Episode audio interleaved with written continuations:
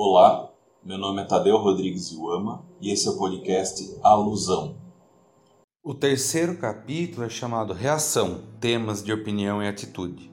O que o Cohen traz é basicamente o seguinte: uma vez passado esse impacto inicial, né, esse baque do, do acontecimento, a discussão deixa de ser sobre o evento em si e passa a ser, a ser uma tentativa de criar sentido no que aconteceu. Como o Cohen coloca, né, as pessoas falam menos sobre o que aconteceu e mais sobre as implicações disso. E daí o que o Cohen faz nesse capítulo? Ele faz um, um apanhado do que foi discutido ali depois do evento acontecido e ele classifica essas discussões em três categorias. A primeira, orientação, que são os pontos de vista emocionais e intelectuais é, a partir do qual o desvio é avaliado. Segundo, imagens, que seriam as opiniões a respeito da natureza dos desviantes e do comportamento que eles tiveram. E por fim, a discussão da causalidade, que seriam as, as opiniões sobre as causas do, do comportamento em questão.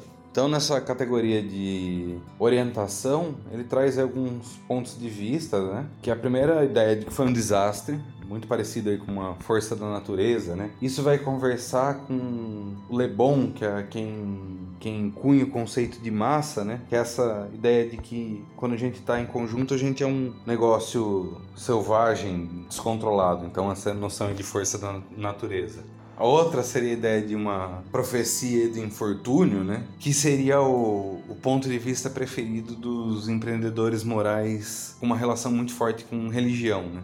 Outro conjunto aí dentro dessa categoria seria o do não foi bem assim, que seria a tentativa de colocar em perspectiva algumas coisas que aconteceram, enfim, gerando explicações alternativas, né? E por fim a ideia de não foi só isso. Se a gente trouxer paralelo hoje em dia, a gente chamaria isso muito próximo de teoria da conspiração, por exemplo. É isso é o que você pensa, na verdade tem algo além, né? Seria mais ou menos por aí.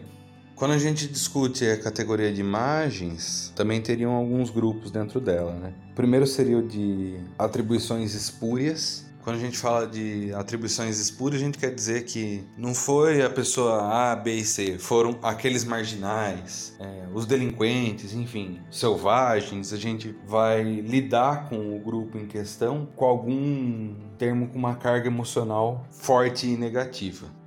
O segundo grupo seria o dividir e conquistar. Eu vou trazer aqui a, a citação do Cohen. Né? Nas comunidades adultas, quando em face de um ataque aparente na sua mais sagrada instituição, que é a propriedade, e seus mais sagrados guardiões dessa instituição, que seria a polícia, reage, talvez não conscientemente, super enfatizando as diferenças entre o inimigo. O que, que isso quer dizer? Pra gente, olhando de longe, olhando de fora, os mods e os rockers são dois grupos até que parecidos. Quando eu sofro ataque de algum desses grupos, uma das reações possíveis é eu ficar mostrando o quanto eles são diferentes para ver se eu deixo eles se matarem entre eles, vai para usar um termo bem vulgar aqui.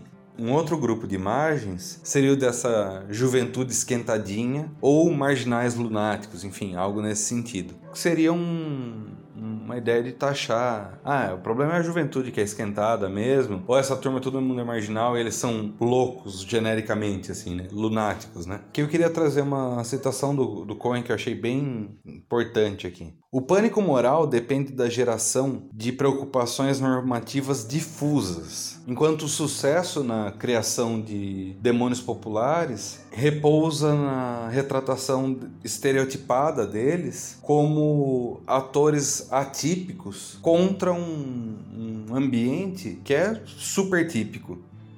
E por fim, a gente vai para a categoria de causalidade, né? Dentro dessa categoria também temos alguns grupos, né? Primeiro é a ideia de que é um sinal dos tempos, que seria essa noção de choque de geração, que é até que excessivamente familiar. O segundo é a ideia de que isso é como uma doença. Isso é como uma doença, está se espalhando a metáfora da doença. O terceiro seria a ideia de cabalismo. É uma tradução aí mais palatável para nós. Vamos falar em cultismo. Isso é um culto, isso é um, uma seita. E o tédio. O tédio é o último grupo. Que as pessoas teriam feito é, pensando aí no, no, fenômeno dos mods e dos roqueiros, né? Eles teriam feito o que fizeram porque estavam entediados. Outra coisa interessante é que o Cohen traz é que essas reações diferem de acordo com quem está falando.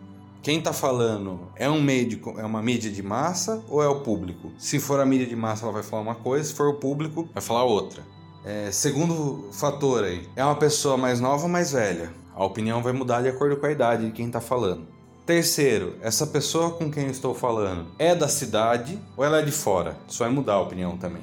No caso, se a pessoa for da cidade, ela tende a caracterizar o negócio como terrível, enquanto se ela for de fora, tende a normalizar um pouco mais. Quarto fator, gênero. Qual o gênero da pessoa com quem eu estou falando?